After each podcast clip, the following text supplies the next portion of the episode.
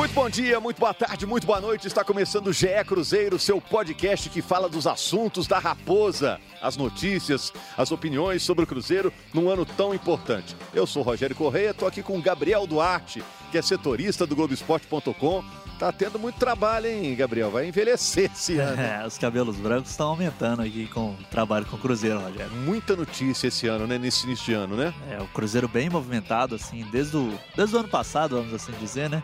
Com muitas mudanças. É, e ainda vem, vem mais pela frente. E hoje a gente tem companhia também ilustre do Fred Paz, que é editor do Esporte Espetacular. Tá com a gente na linha. Ele que é radicado no Rio de Janeiro, mas é mineiro, está por dentro do futebol de Minas Gerais e do Cruzeiro, porque ele fez a cobertura daquela semana decisiva e trágica do Cruzeiro, em que o Cruzeiro foi rebaixado, passou por aquelas mudanças na diretoria, com o Wagner Pires de Sá, o presidente, o Zezé Perrella, vice-presidente. É, tá tudo bem, Fred?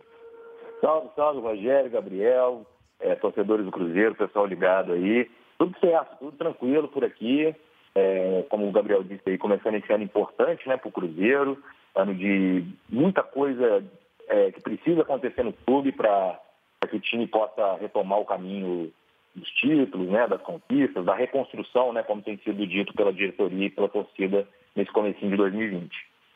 Ô Fred, é, eu vou botar aqui também o Gabriel na conversa com você. É, pelo que você conversou, porque você mergulhou intensamente nessa crise do Cruzeiro, né? Após conversar com dirigentes, com torcedores, com gente do Cruzeiro, como o Cruzeiro chegou a esse ponto, Fred? Pois é, o, Rogério, é, enfim, acho que é até difícil a gente tentar resumir né, em pouca. Em, a gente vai gastar com uns 15, 20 podcasts para tentar explicar como é que o Cruzeiro chega nessa situação, né? É, eu fiquei pensando muito é, do, do, daquele, daquela infame tarde de domingo no, no, Mineirão, quando o Cruzeiro foi rebaixado, depois de perder para o Palmeiras, né? E a gente teve aquelas cenas pavorosas de terror nas arquibancadas e tal. Vocês estavam lá também, né, na transmissão do jogo, Gabriel também fazendo a cobertura do Cruzeiro. É, e eu me lembro que eu, eu assim, a gente estava fazendo é, é, uma reportagem no meio da torcida do Cruzeiro ali, né? E embora houvesse aquela isolação completa da torcida, né? muita gente chorando, muita gente bastante é, triste né? É, com, com, aquela situação. É, tinha uma sensação também que, a, que o rebaixamento é, era, o, era, o, era o fim da angústia, né? que já durou praticamente o turno inteiro do Campeonato Brasileiro, né? o, o retorno. Então, assim, era aquela sensação é, de, do fim do relacionamento problemático, né? Você tem um casal de namorados aí, ou de marido e mulher que brigam passam anos brigando e quando acaba tem aquela, tem aquela sensação de, de, de, de, de alívio, né? Tinha um pouco isso, eu percebi assim, ó, tá, caiu agora, e já a gente já sabia que isso ia acontecer, acabou a angústia, agora o que, que tem que fazer, né? O, que, que vai acontecer?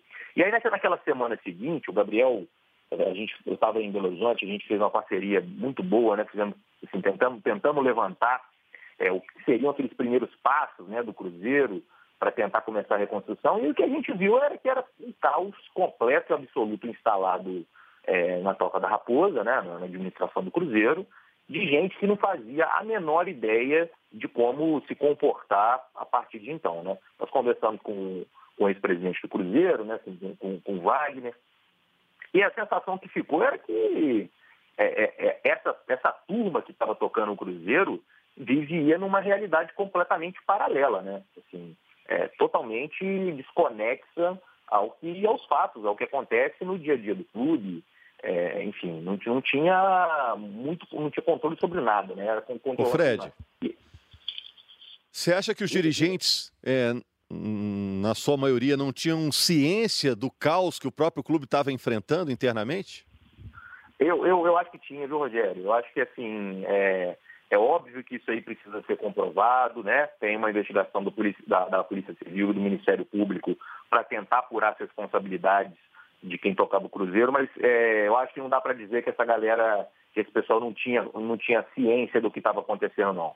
Tinha sim, tinha sim. Eles sabiam onde estavam metendo o clube, mas aí até, até, até quanto isso os incomodava como torcedores, como é, é, representantes de um clube gigante como o Cruzeiro, é difícil da gente apurar, né? Mas é, eu, até eu queria ouvir o, Gabriel aí, mas a sensação naquele papo ali que a gente teve com o Wagner, depois da coletiva, as, as várias coletivas que é, a, passar, após aquela semana ali, a gente ouviu o Zezé Perrella também, é, a sensação era essa, que essa, que essa turma vive numa realidade completamente paralela, né? Vive num filme de ficção aí, onde o Cruzeiro é um, é um mero detalhe da vida deles. Né?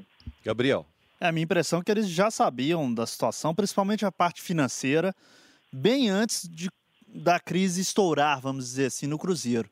Tanto que o clube busca um, aquele empréstimo de 300 milhões logo no começo do ano, porque ele já sabia da real situação do, do buraco que, que, que ele já estava tapar, metido. Né? Justamente. E ele não consegue buscar esse empréstimo, é, até por causa das, das denúncias apresentadas, e aí vira aquela grande bola de neve que todo mundo acompanhou. Você falou da bola. Você acha que quando a bola rolar, vou perguntar para você, Gabriel. Sei que você é o cara da informação, mas vou pedir sua opinião. Quando a bola rolar, vai ficar com essa sensação de que o pior já passou? Você acha? Eu, eu acho que eu acho que sim. Eu acho que a gente tem agora, mesmo que o Cruzeiro esteja ainda engatinhando na questão da, da reconstrução do, do clube, do time, eu acho que o, o, ar hoje, vamos dizer assim, no Cruzeiro é diferente do ar do, do final do ano passado. O, eles estão tentando buscar alternativas para reconstruir o time, para reconstruir o clube financeiramente, administrativamente. Eu acho que é um novo momento do Cruzeiro. Só que vai precisar ter muita calma. É, o buraco que o Cruzeiro se, se meteu é, é muito fundo. E vai ser difícil sair dele num, num tempo é, pequeno, vamos assim dizer. Fred, você veio fazer uma reportagem especial para o Esporte Espetacular naquela semana. Você chegou antes né, do, do rebaixamento acontecer, antes da partida contra o Palmeiras. O Gabriel falou de ambiente. Que ambiente que você encontrou? Que clima que você sentiu no ar? Aí peço uma opinião testemunhal mesmo sua. É, assim, é, é, fora de campo, né, a impressão que dava é, que naquela semana do jogo contra o Palmeiras, é, é, era quase impossível reverter aquele cenário, né? Ah, mas tudo bem, o Cruzeiro, é, na, na, na, prática, tinha ali o resultado, que era vencer o Palmeiras e precisava ali do tropeço do, do, do Ceará, mas aquilo parecia uma coisa tão surreal diante do, do, do que a gente via é, dentro do, do, do, ambiente dos jogadores, da própria diretoria, né? era uma descrença tão grande que o, que o quadro esportivo pudesse salvar uma, uma possível desastre, não possível não, o, o, de fato, né, o desastre administrativo que foi provocado pela, por, por, pela diretoria do Cruzeiro, que eu acho que era, era assim, era, era como se tivesse todo mundo muito aéreo, né? É, todo mundo assim vivendo esperando a ficha cair para poder se dar conta do buraco que o Cruzeiro se meteu, né? Acho que era, era meio uma, uma tragédia já bem bastante anunciada, né? Aquelas eu duas acho que... semanas. Eu, Fred, eu acho que eu acompanhei o Cruzeiro naquela reta final para acompanhar o jogo do Vasco, do Grêmio em loco, é, e eu senti que aquela a derrota para o CSA aqui no Mineirão foi o grande baque. Eu já, já senti um, os jogadores, membros da comissão já bem, já bem abalados assim depois daquele resultado e eles ainda tinham uma certa esperança de tentar reagir, mas eu acho que o baque da derrota para o CSA aqui no Mineirão foi, foi devastador assim para o emocional do, do clube. O Fred, você já trabalha aí no Rio de Janeiro já há algum tempo, né? Então tem essa visão também de quem está de fora, né? Apesar de ser mineiro. Esse rebaixamento do Cruzeiro, é claro, causa muita curiosidade, até porque o Cruzeiro nunca tinha sido rebaixado, né? O que mais perguntam aí sobre o Cruzeiro, já que você é uma referência mineira aí na redação do Esporte Espetacular? Você está otimista que a reconstrução vai começar mesmo? Pois é, vamos lá então. É, a, primeiro teve um, momento assim de total descrença que isso pudesse acontecer. Né? Quando a gente fala, a, a, expectativa aqui no Rio, né, o pessoal em São Paulo também, conversava bastante com o Capelo, é que eu não, não, o Cruzeiro vai, vai fazer duas, três vitórias aí e vai escapar. Não, é, é, impossível, olha o time, olha a escalação do Cruzeiro, hein? não vai acontecer. Eu falava, gente, é bem assim, o buraco é mais embaixo, é, tem um cenário sendo preparado aí, é, com uma situação muito difícil para o Cruzeiro reverter e tal. E, e aí quando cai, quando aconteceu aquilo, é, eu, assim, a gente já falava que ó, a, o, da, dos, dos, grandes, né, do, do, dos clubes que caíram, o Cruzeiro é, tem uma situação é, é, única, né? Ninguém, ninguém caiu com 800 milhões de dívida, né? E sem essa, essa previsão de receita para o ano. Né? Então, assim, é, uma, é, é, o pior dos rebaixamentos, sem a menor dúvida, do Cruzeiro. Eu, eu ainda estou um pouco um pouco bem, bastante cético, viu, Rogério, Gabriel, sobre a, sobre a reconstrução, porque, assim, é, é, quando veio ali o, o, o, tal conselho gestor de notáveis, né, poxa, o pessoal que conhece de administração, empresários bem-sucedidos, vamos tocar o, o Cruzeiro a partir de agora, e aí eles, foram percebendo que era uma, uma tarefa, tarefa, muito mais hercúlea do que se imaginava, né, e aí saiu o, o Pedro Lourenço, saiu o Medioli, né, teve aquela, aquela, aquela coisa esquisita, né, do, do Alexandre Matos chegar, ficar quatro dias e também sair pela, por causa da saída, da saída do Pedro Lourenço. Então, assim, é, eu acho que tudo ainda muito meio rocambolesco, muito confuso, sabe? É, o, o, o sócio, é, e tem, tem o, o sócio do Cruzeiro está vivendo essa coisa da esperança é, é, versus a desconfiança, né? Porque o, a, é, essas mensagens são passadas para o torcedor diariamente, né? Jogador entrando com processo, dirigente que está abandonando o barco. E aí a gente vê nessa, nesses últimos quatro dias aí o, o, sócio reconstrução, esse projeto do Cruzeiro batendo quase 40 mil é, é, sócios já, né? Pode fechar aí os próximos dois dias com 40 mil, que vai que isso superaria até o que o Vasco fez no ano passado. Né? O Vasco começou essa campanha para trazer o, torcedor é, para o programa de sócios do clube lá numa, numa Black Friday, né? Em novembro, e fez um sucesso gigantesco. O Vasco passou dos 100 mil é, sócios. Enfim, eu acho que é isso. Acho que, que resume um pouco o que o torcedor do Cruzeiro está é, é, tá vivendo, é isso, é esperança é, contrastando com a desconfiança o tempo todo, né? O que, que pode ser feito desse Cruzeiro? Lembrando que o Adilson Batista, no primeiro coletivo dele, o Gabriel estava lá, viu, né? Teve dificuldade para montar dois times, não foi isso, Gabriel? Não conseguia botar dois times em campo ali para se enfrentar. É, em alguns coletivos, assim, o Adilson teve muita dificuldade porque não tinha jogador teve que colocar preparador de goleiros no time reserva, porque não tinha jogador. Então, é uma situação que afeta até o futebol, né, Fred? A situação administrativa e financeira afetou diretamente o futebol e o time ainda está se reconstruindo, montando um elenco para o Campeonato Mineiro às vésperas da estreia contra o Boa Esporte aí na quarta-feira no Mineirão. É, e o Cruzeiro, nesse desmanche, né, viu o Henrique e o Egídio chegarem ao, ao Fluminense, aí no Rio de Janeiro, onde você está. Chegaram com um status de grandes contratações, Fred, apesar da má campanha do Cruzeiro no Brasileiro? É, eu acho que o Fluminense fez até um, um esforço ali para apresentar o Egídio, né, com a brincadeira lá do, do Justin Bieber, que ele já tinha feito no, no, no Palmeiras é, antes de voltar para o Cruzeiro. Mas é, o torcedor do Fluminense está pé atrás, né? São jogadores que vieram de uma campanha desastrosa, né? Pavorosa com, com o Cruzeiro no ano passado e ninguém recebe esses caras assim de braços abertos, né? É, enfim, eu acho, acho provável que ele seja um sucesso de audiência, pelo menos nesse começo de temporada aqui no Rio de Janeiro, né? Agora, eu estou curioso, o, Gabriel falou sobre esse time que estreia aí, né? Tá até uma notícia hoje, segunda-feira ainda, né? A gente está gravando o podcast, mas tem até a notícia aqui no Globoesporte.com sobre o provável time que faz a estreia nesse Campeonato Mineiro, né? Fábio Edilson, Kaká, Léo, Rafael Santos, Edu, Adriano, Maurício, Rodriguinho, Wellington e Vinícius Popó. Eu, eu, não consigo imaginar o torcedor cruzeirense olhando para esse, esses 11 titulares e pensando que vai ser fácil retornar à Série A, né? Então tá muito mais um time que precisa de muito trabalho para tentar brigar por alguma coisa esse ano do que navegar com, por águas tranquilas aí na Série B, né? É, é, esse time realmente ainda vai ser bastante modificado, assim, na minha opinião. A gente vai ter entradas aí na lateral esquerda, provavelmente, um volante, pelo menos nesse meio de campo, tanto que o Edu é um zagueiro, da base está sendo improvisado. O Cruzeiro está buscando um atacante também para reforçar, porque provavelmente não vai ficar com o Fred, né? O Sassá acabou de ser confirmado pelo Curitiba. Então, essa equipe ainda vai ser bastante modificada ao longo do Campeonato Mineiro e também acredito que o Cruzeiro ainda vai se reforçar para a Série B. Então é uma equipe em reconstrução também, assim como o clube é um time em reconstrução. É, tá chegando o João Lucas, lateral esquerdo, que era do Ceará, e o Machado, volante do Grêmio, naquela negociação do empréstimo do Orejuela para o Grêmio. E, e, Fred, também aproveitando, e o seu xará, o Fred, a, Quando surgiu toda essa confusão envolvendo o Cruzeiro, o pessoal falou: ah, o Fred não vai ficar porque o salário é muito alto.